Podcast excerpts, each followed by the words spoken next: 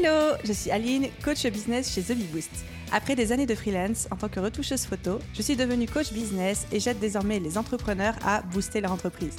Si vous êtes à la recherche de stratégies, d'astuces, de retours d'expérience, de partage et d'une bonne dose de bonne humeur, vous êtes au bon endroit. Dans ce podcast, seul ou avec mes invités, je vous partage tout pour vous inspirer au quotidien, vous aider à atteindre tous vos objectifs et faire en sorte que vous puissiez développer le business de vos rêves. Alors, installez-vous confortablement et c'est parti pour l'épisode du jour. Hello à tous et bienvenue dans l'épisode 163 du podcast Je peux pas, j'ai business. Et aujourd'hui, je traite une problématique, une question qu'on m'a posée un nombre, euh, je ne sais plus combien de fois on m'a posé cette question, mais bref, beaucoup. Donc il était temps que j'y réponde, mais j'attendais d'avoir plein plein de choses à vous dire pour créer cet épisode de podcast. Le sujet du jour, c'est comment construire l'expérience client de sa formation en ligne. Et cet épisode tombe tout particulièrement bien puisque aujourd'hui, c'est-à-dire sa date de sortie, lundi 4 avril, c'est officiellement le premier jour de la formation de la BSB Academy 2022. Les élèves sont en train de découvrir les premiers modules et les premiers exercices pour développer leur business. Et forcément, dans le cadre de ce lancement, dans le cadre de cette formation, j'ai fait extrêmement attention à l'expérience client, à la fois pendant le lancement, mais également pendant la formation.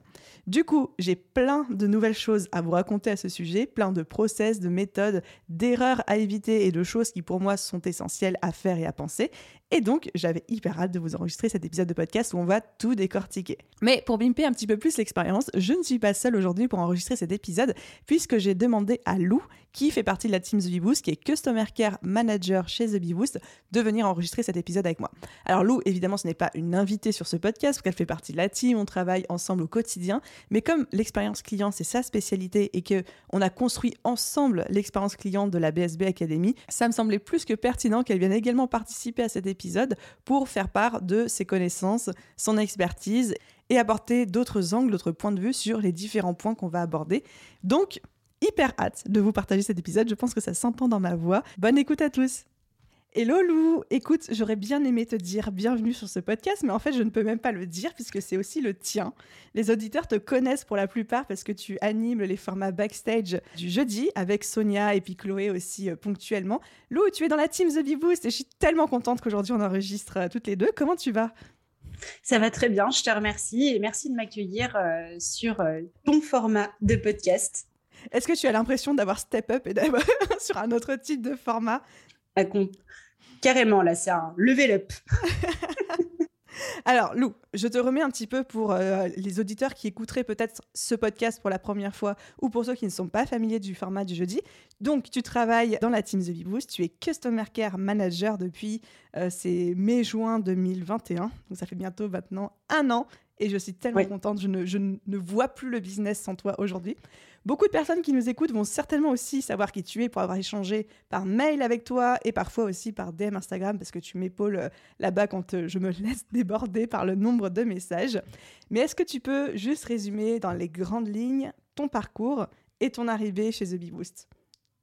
Donc oui, Aline, comme tu l'as dit, ça, va bientôt faire un an qu'on travaille ensemble. Avant ça, euh, j'ai travaillé dans des startups où j'ai déjà eu l'occasion euh, de m'occuper euh, pas mal de toute la partie customer care. J'ai même managé une équipe en ce sens. Bah, c'est tout naturellement que j'ai appliqué toutes les choses que j'ai apprises précédemment dans ma mission au quotidien avec toi chez Boost. Et c'est vrai que jusqu'ici, je disais oui, que, que tu répondais beaucoup aux mails. C'est vrai que tu as repris entièrement le contrôle de la boîte mail Hello et que depuis ce jour-là, je me sens respirer de nouveau, même si j'ai trouvé d'autres endroits où aller me noyer toute seule comme une grande, tu vois. Mais, euh, tu es vraiment d'une grande aide au quotidien, mais ta mission, ce n'est pas que faire le customer care management, les réponses aux mails, aux commentaires, etc. Tu as aussi tout un rôle stratège au sein de l'entreprise sur l'expérience client et tout particulièrement l'expérience élève de nos formations. Et encore plus particulièrement, qui est notre sujet du jour, on a construit ensemble, toi et moi, toute l'expérience élève de la BSB Academy. Et on va parler de tout ça. Est-ce que tu es prête? Je suis prête. Trop bien. Alors, du coup, pour remettre un petit peu les choses dans leur contexte pour les auditeurs qui ne connaîtraient pas ou peu ce dont on va parler, donc la BSB Academy, c'est notre programme phare chez The Bee Boost. Donc, c'est un programme slash formation en ligne, mais en fait, c'est tellement plus qu'une formation en ligne que j'ai du mal à l'appeler comme ça euh, maintenant, mais c'est un programme de formation en ligne sur trois mois pour les entrepreneurs qui cherchent à développer leur business Le jour où ce podcast sortira, nous serons le lundi 4 avril 2022. Nous serons officiellement le premier jour du départ de la session 2022 parce qu'on ne lance qu'une fois par an ce programme. C'est très bizarre de se dire qu'on est en train d'enregistrer un podcast qui sortira et le lancement sera déjà terminé et on connaîtra déjà combien de ventes on a fait, combien d'élèves on aura et tout. Enfin, là, je me projette dans le futur. Et du coup, l'expérience client, c'est tellement quelque chose d'important pour toi et pour moi. On se rejoint beaucoup sur ces valeurs qu'on a voulu chouchouter et construire un véritable parcours pour nos élèves sur cette session-là. Et ça rejoint une question qu'on me pose énormément de plus en plus euh, sur Instagram et sur les différents réseaux sociaux, qui est comment est-ce qu'on construit l'expérience client dans une formation en ligne? Donc, je propose donc qu'on reprenne en fait tout bonnement le process qu'on avait fait, toi et moi, quand on avait construit euh, l'expérience client de la BSB. Mais pour commencer, est-ce que, et là je vais te laisser la parole, on peut redire déjà l'importance que nous, chez The Boost, on accorde à l'expérience client et surtout quels sont les différents objectifs euh, d'une expérience client dans une formation en ligne? Pourquoi est-ce que c'est important? Pourquoi est-ce qu'il ne faut pas faire l'impasse dessus, etc. Alors, je dirais même que chez The Boost, on a l'expérience client et l'expérience abonné, dans le sens où on va chouchouter l'ensemble de la communauté, peu importe s'ils sont clients ou s'ils sont abonnés et qui consomment simplement du contenu gratuit. L'idée là derrière, c'est vraiment d'être toujours en mode bienveillance, toujours à essayer de répondre à n'importe quel besoin et d'apporter des solutions à chaque problème et d'être rassurant, de dire tout va bien se passer, de motiver et de booster vraiment euh, chacune des personnes finalement qui viennent euh, nous voir chez The Bee Boost.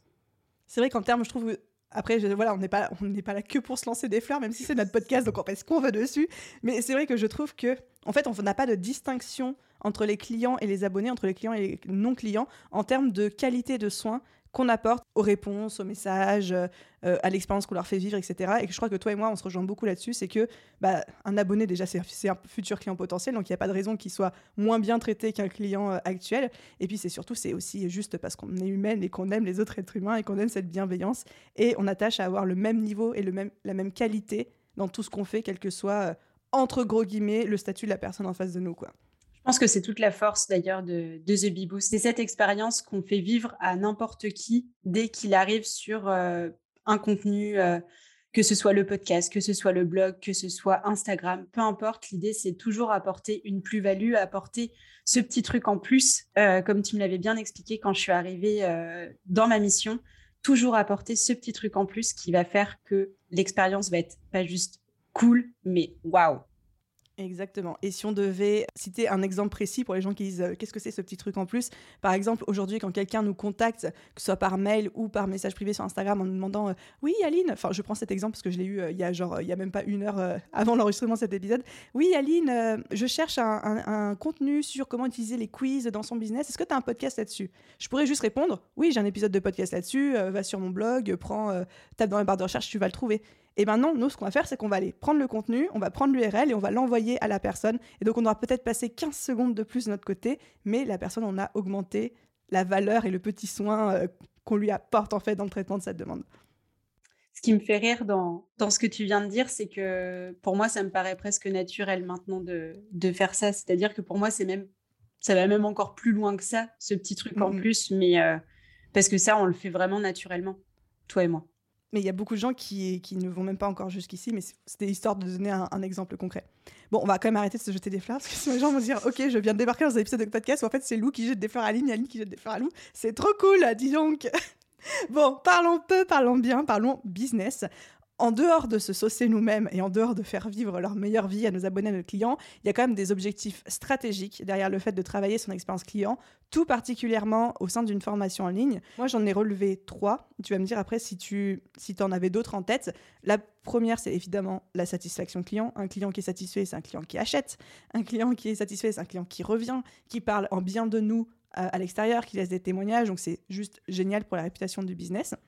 Deuxième gros avantage de travailler l'expérience client de sa formation en ligne, c'est de faire en sorte qu'il y ait des résultats chez les élèves. Alors, je vais te laisser développer là-dessus. Mais juste un petit chiffre avant qu'on entame cette partie-là. Aujourd'hui, sur les formations en ligne, il y a moins de 10% des élèves qui euh, terminent une formation en ligne de manière générale, hein, sur le marché, qui terminent une formation en ligne et qui ont des résultats. Et c'est tellement peu. Tellement peu. Donc là, je parle bien des formations en ligne. Hein. Je ne parle pas forcément des coachings ou des coachings de groupe où là, forcément, il y a plus de taux de complétion et plus de résultats.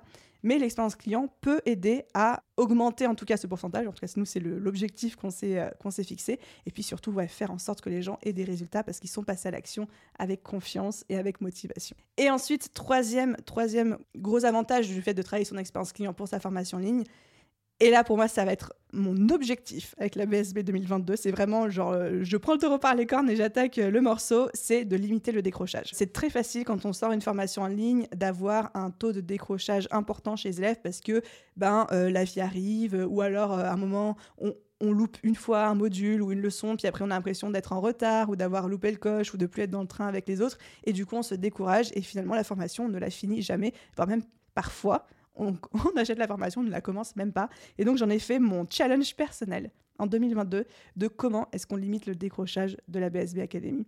Je rebondirai juste sur quelque chose. Tu parles effectivement des formations en ligne et soit du manque de résultats, soit du décrochage qu'il peut y avoir par rapport à ça. Et effectivement, c'est un réel objectif que de faire en sorte que les élèves, du coup, par le biais de l'expérience, puissent se sentir accompagnés et suivis tout au long de la formation. On parle d'une formation quand même qui est sur plusieurs semaines. Donc l'idée, mm, mm. c'était d'avoir des résultats et aussi peu de décrochage finalement qu'une école, une vraie école. Et vous allez voir qu'on s'est beaucoup inspiré des, euh, ouais, des, codes en fait de, de l'école. On est, on est retourné vers le, le parcours de formation classique et initial euh, dans, notre, dans notre expérience client, mais évidemment, on l'a un petit peu pimpé.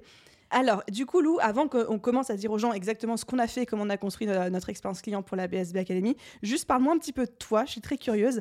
Comment est-ce que toi, tu te comportes face à une formation en ligne? Est-ce que tu es du genre à décrocher ou pas? Et quelles sont, jusqu'ici, en dehors de la BSB évidemment, euh, les meilleures expériences que tu as vécues en tant que cliente? Alors, moi, je suis l'exemple parfait de la bonne élève, c'est-à-dire que je décroche pas. Quand je me fixe un objectif, je veux qu'il soit rempli. Donc, euh, j'ai jamais eu de problème à finir une formation. En revanche, il y a des formations qui m'ont plus plu que d'autres et où j'ai eu moins de mal à terminer. Et c'est justement celle où finalement il y avait un vrai suivi, c'est-à-dire que j'avais des, moments clés où je pouvais discuter avec euh, un membre de l'équipe ou ce genre de choses pour euh, savoir un petit peu où j'en étais dans ma formation, d'autres où le contenu était assez ludique, un petit peu rigolo, et on pouvait faire des exercices sans trop se prendre la tête, et on était plus dans le jeu qui nous apportait ensuite quelque chose plutôt que juste euh, lire des PDF et terminer. À l'inverse, des formations où je devais juste bouffer, pardon pour l'expression, mais juste bouffer 300 pages de PDF. Là, je l'ai fini, mais c'est sûr que je pense que en termes de décrochage, c'est très puissant. Mm, mm. Et je pense que tous autant qu'on est, toi, moi et puis même tous les auditeurs, on a acheté pour la plupart d'entre nous au moins deux formations en ligne dans notre vie et qu'on voit très bien ce qui nous a plu, ce qui nous a moins plu. Effectivement, je te rejoins tout à fait sur le fait que bah, quand il y a un suivi, quand il y a quelqu'un qui est là pour nous botter les fesses, bah, forcément, on a tendance à plus se motiver à passer à l'action que quand on est seul euh, responsable de notre progression. Et en fait, c'était du coup vraiment selon moi, tout le challenge de notre expérience client dans la BSB, c'est comment est-ce qu'on crée cette expérience-là de euh, semi-suivi individuel, mais pour 800 élèves. Parce que là, notre but, enfin encore une fois, on n'a pas encore fait les ventes à l'heure à laquelle on enregistre ce podcast. notre but, c'est de faire 800 ventes et j'espère pouvoir vous dire, OK, c'est bon, le 4 avril, on aura fait nos 800 ventes. Mais en tout cas, plusieurs centaines de ventes. Et comment est-ce qu'on individualise suffisamment le parcours de chaque élève tout en étant dans la masse, la vente de masse? C'est notre gros, gros challenge. Tu es d'accord avec ça hein? Oui, complètement. C'est une des premières questions qu'on s'est posées toutes les deux euh, sur l'expérience élève. C'était, OK, on a envie de pouvoir faire un suivi personnalisé, mais comment faire pour 800 personnes? Voilà, vous avez trois heures. Alors, du coup, attaquons un petit peu le dur, parce que là, les gens vont, péter un cap, sinon ils vont se dire, mais euh, allez, attaquez, attaquez les filles. Bon, du coup, il est l'heure d'arrêter de tourner autour du pot. C'est parti pour comment on a réfléchi l'expérience client de la BSB Academy.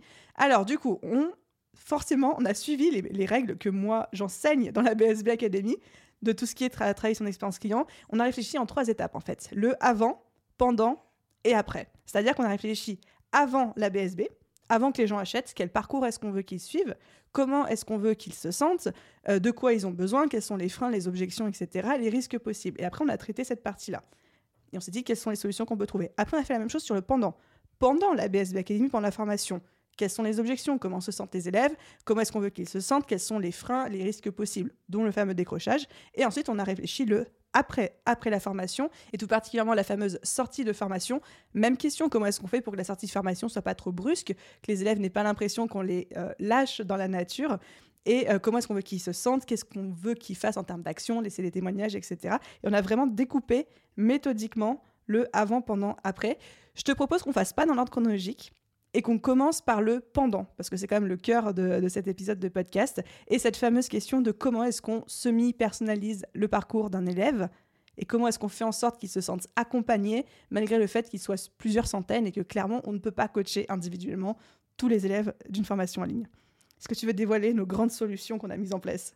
Je pense que la première solution dont on peut parler, c'est le système de mentor qui a été mis en place euh, pour, euh, uniquement pour, euh, pour cette formation et pour les élèves de, de, cette nouvelle édition. Du coup, chaque élève est réparti. Euh, là, ça y est, ils ont eu leur, euh, leurs infos. Chaque, chaque élève est réparti dans une classe et chaque classe appartient, entre guillemets, à un mentor. Et du coup, chaque élève déjà est réparti en petits groupes, c'est-à-dire entre 25 et 35 personnes et peut se référer à une personne en particulier, son mentor, pour pouvoir lui poser des questions, avoir des informations, etc.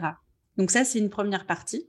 Exactement. Et en fait, avec ce système de mentorat, on répondait vraiment à la problématique de comment est-ce qu'on fait pour que les élèves ne se sentent pas noyés, submergés dans un groupe où ils ont l'impression d'être qu'un numéro parmi 800 autres numéros, mais l'impression d'être considérés de manière individuelle dans toutes leurs particularités, leur environnement, leurs freins, leurs propres contraintes, et qu'ils aient quelqu'un qui les connaisse par leur prénom, etc. Parce que très honnêtement, même avec toute la bonne volonté que j'ai, je ne peux pas euh, connaître les 800 prénoms de 800 personnes forcément. Et c'était un retour en fait qu'on nous avait fait, enfin qu'on m'avait fait, parce que c'était surtout moi à l'époque, et c'était ma faute, dans la BSB 2021, qui était de, il y a trop de monde dans le groupe Facebook, on se, trouve, on se retrouve un petit peu noyé, euh, on, a pas, on a l'impression d'avoir du mal à sortir du lot, on n'a pas l'impression de, pouvoir poser nos questions. Voilà, c'était un petit peu too much. Il y a pas mal d'élèves qui se sont sentis submergés.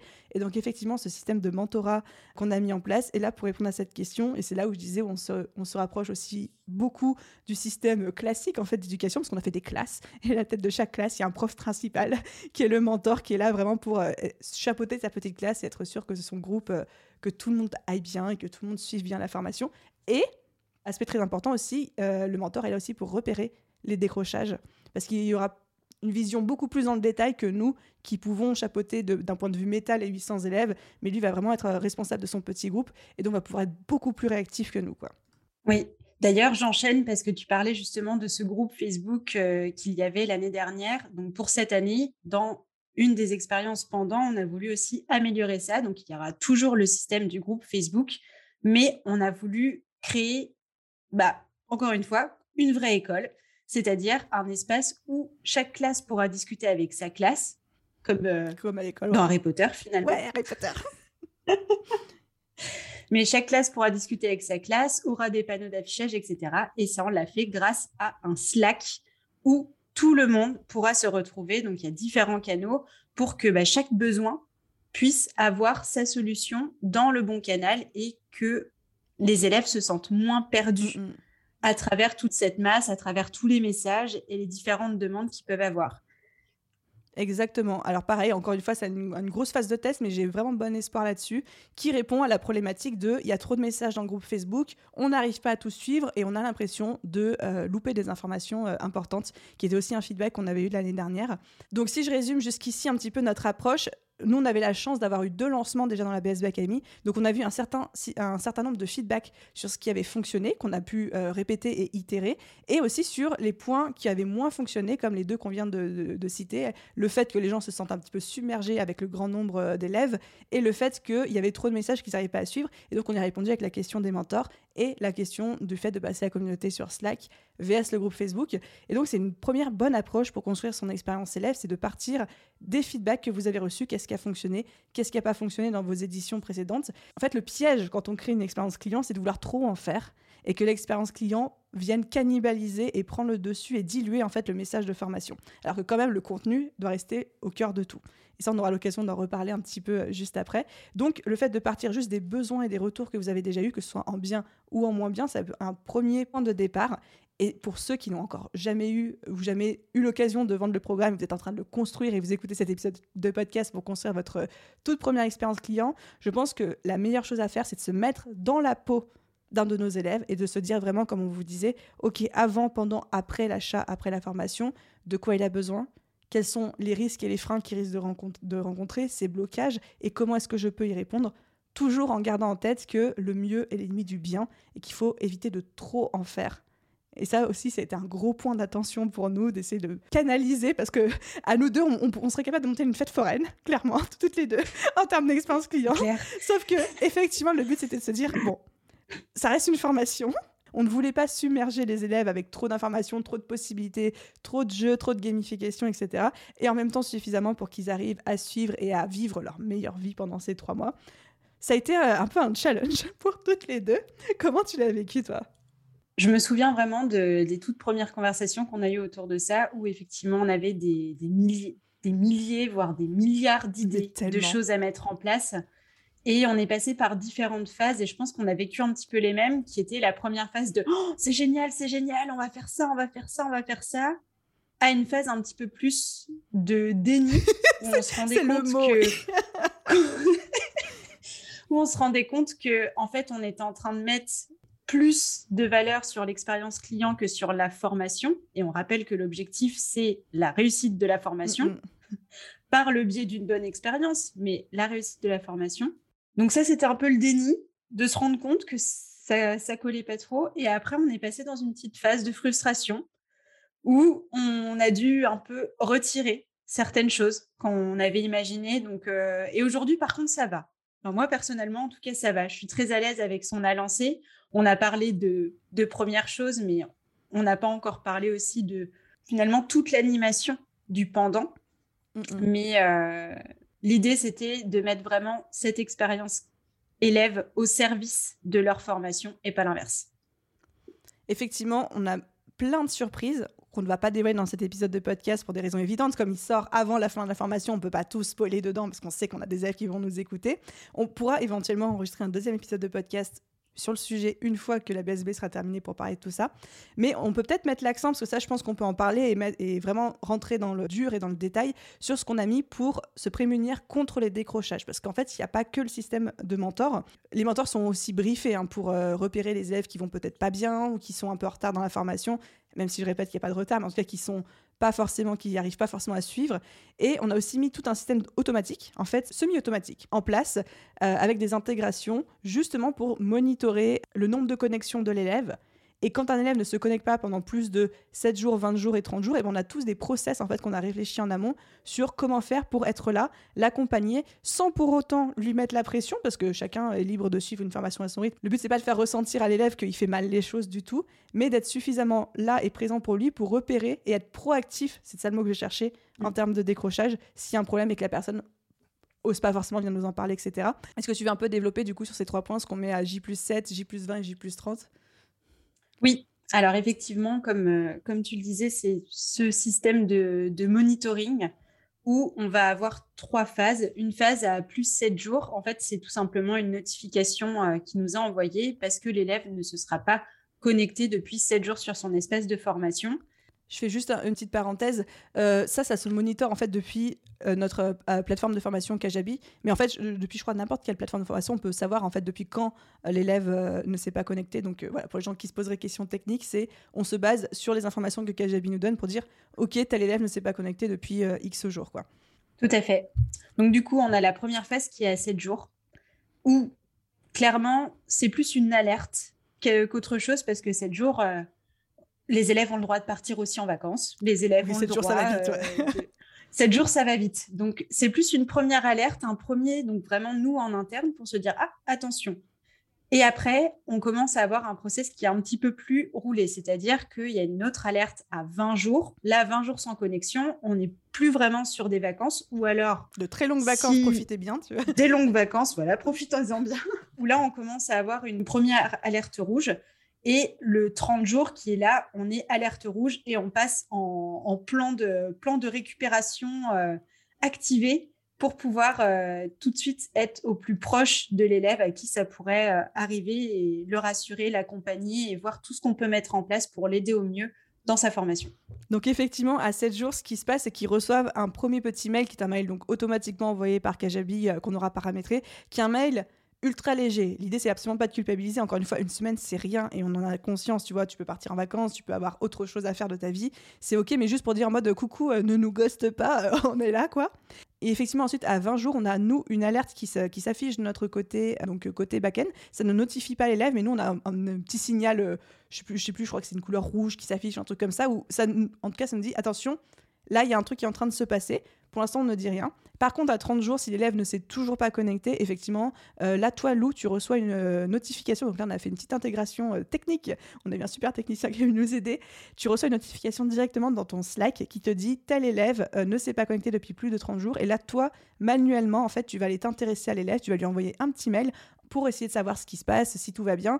Et encore une fois, ça peut être totalement OK que la personne ne soit pas connectée sur, pendant 30 jours, mais la volonté de notre part, c'est vraiment d'être dans cette démarche proactive, d'avoir un élève qui potentiellement pourrait être en décrochage et n'oserait pas venir nous en parler, ou ça ne lui viendrait peut-être même pas à l'esprit de venir nous en parler. Et on peut aussi, encore une fois, anticiper sur quelque chose qui ne va pas en fait.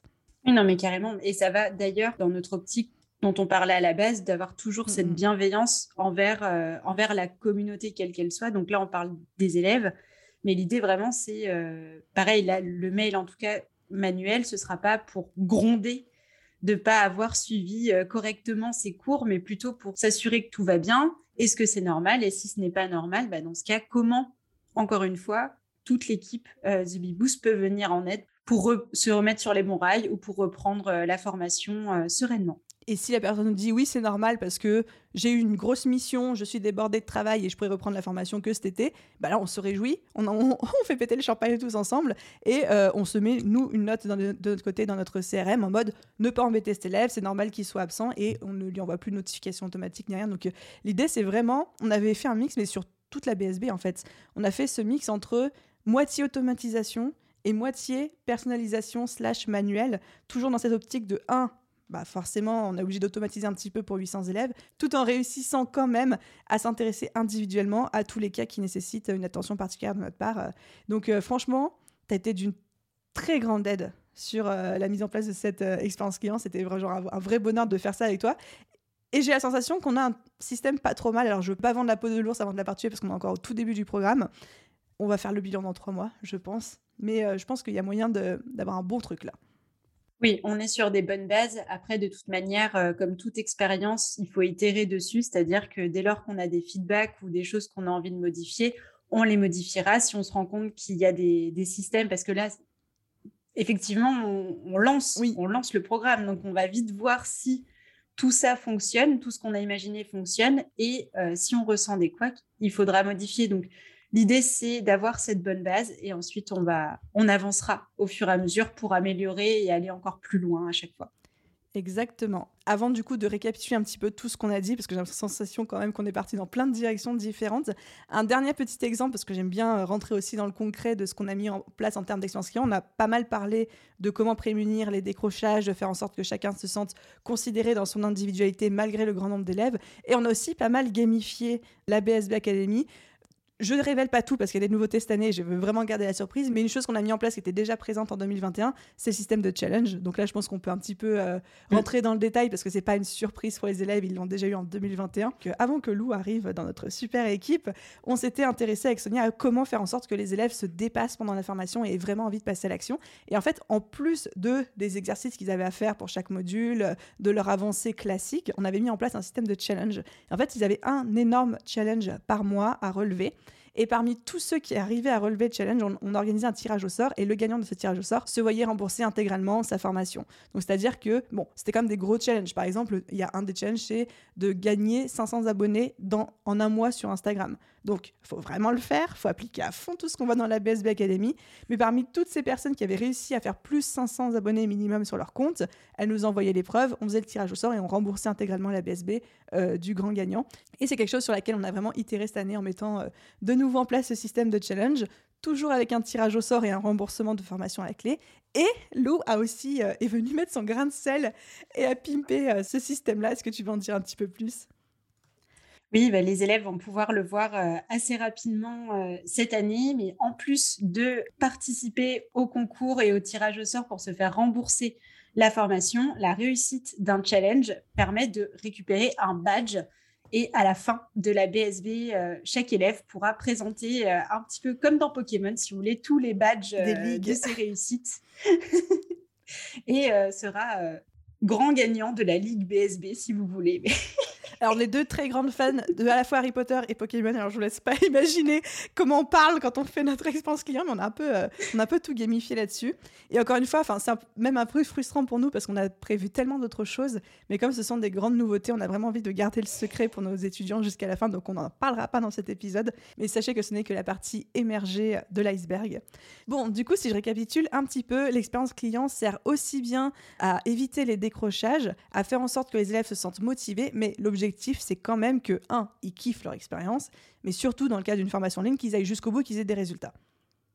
Et c'est bien pour moi de le repréciser à ce stade-là parce que effectivement, comme on, comme on, le disait, on peut très vite tomber dans un syndrome de l'objet brillant. On a envie de faire plein de choses et je le répète, ce serait un danger et ce serait euh, rentrer dans un système où l'expérience client vient cannibaliser et diluer la formation qui est quand même, quand même le cœur de l'offre et du produit. Et ça, franchement, c'est aussi dangereux. Donc, le mieux est l'ennemi du bien, comme on dit, et l'enfer est pavé de bonnes intentions. Voilà, ça fait deux métaphores, deux métaphores pour illustrer mon propos.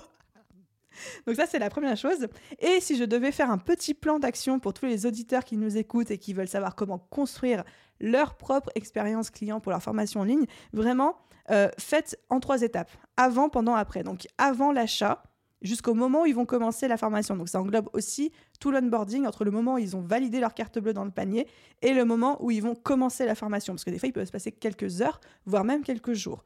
Ensuite, le pendant, et ensuite, l'après, l'après englobe aussi ce que j'appelle l'outboarding. Donc, à partir du moment où le dernier module a été mis en ligne ou à partir du moment où ils ont terminé la formation, tout ce qui se passe après. Et souvent, c'est une étape qui est un petit peu négligée, je trouve. Et les élèves se retrouvent un petit peu en mode Ok, bah là, je viens de suivre le dernier module, j'ai eu une vidéo de conclusion, il se passe plus rien. C'est dommage, quoi. Tu vois, il y a, y a un, une espèce de goût de trop peu. Et en fait, du coup, pour ces trois étapes, avant, pendant, après, les questions à se poser, c'est Ok, comment se sentent les gens à ce stade-là? Déjà, comment ils se sentent? Est-ce qu'ils ont peur? Est-ce qu'ils sont euh, hypés? Est-ce qu'ils se sentent euh, submergés? Est-ce qu'au contraire, euh, excités, heureux, etc. Comment nous, on veut qu'ils se sentent à ce moment-là? Donc des fois, il y a un gap entre les deux. Qu'est-ce qu'on peut faire pour ça? Et surtout, la question hyper intéressante à se poser pour moi, c'est quels sont à ce moment-là les possibles freins, objections et blocages qu'ils peuvent rencontrer? Par exemple, pendant la vente, forcément, un déblocage, ça peut être le prix. Pendant la formation, un déblocage, ça peut être bah, j'ai décroché de la formation, du coup, j'arrive plus à m'y remettre. Et le après la formation, le blocage, c'est ben, je sais plus quoi faire parce que je suis euh, lâché dans la nature. Et quelles sont les actions qu'on va pouvoir mettre en place pour chacun de ces blocages ou chacun de ces freins qu'on détecte pour justement éviter que ça se produise ou en tout cas réduire euh, les chances que ça se produise. Quoi. Faites comme Lou et moi, posez-vous avec euh, papier crayon euh, ou votre meilleur clavier, brainstormez à fond, sky is the limit, hein, on peut partir en mode Harry Potter, Pokémon, Zelda, tout ce qu'on veut. Il vaut mieux avoir trop d'idées au début et ensuite couper dans l'art comme on l'a fait pour garder uniquement ce qui est au service de la formation et de l'expérience élève et de leur bien-être, plutôt que de se dire bah, je vais pas faire grand-chose parce que j'ai pas trop d'idées. quoi. Enfin, moi, je suis persuadée, en, plus en 2022 que tout ce qui est gamification, expérience client, etc., que ça, ça ajoute tellement de valeur et surtout c'est une vraie stratégie en fait. C'est pas juste quelque chose qui fait joli ou qui est agréable. C'est une vraie stratégie au service de la réussite euh, des élèves, des apprenants euh, et de leur succès. Quoi. Et d'ailleurs, quand vous faites votre brainstorming pour récupérer un maximum d'idées sur les choses à mettre en place en termes d'expérience, à la fin, posez-vous en vous disant comment cette idée répond à un objectif précis. Par exemple, est-ce que cette idée répond à l'objectif de faire monter la hype euh, au sein de ma classe? Est-ce que cette, cette idée répond à l'objectif va empêcher l'élève de décrocher? Est-ce que cette idée répond à tel objectif? Vous m'avez compris, à chaque fois, une idée doit répondre à un, deux ou trois objectifs qui sont en faveur de la formation et pas juste de s'amuser.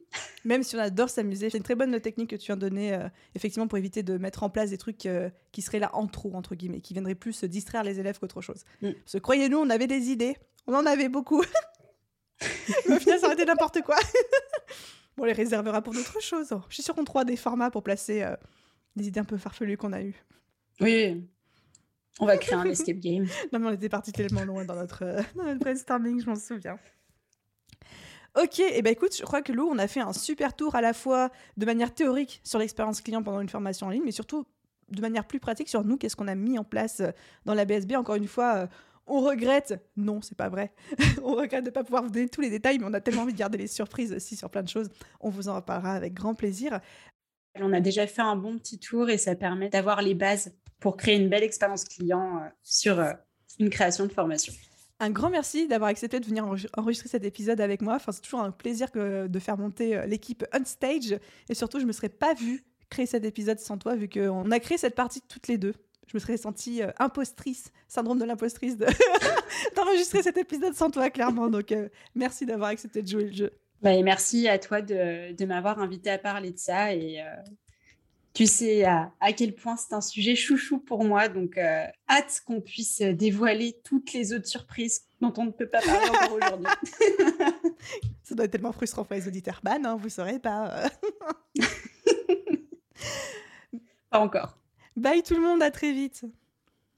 Et voilà les amis, j'espère que cet épisode vous a plu. Comme d'habitude, si c'est quelque chose qui vous a enjaillé, qui vous a hypé, que vous avez trouvé utile, ça m'aiderait énormément que vous preniez quelques secondes pour laisser une note et un commentaire sur le podcast si vous n'avez pas encore pris le temps de le faire.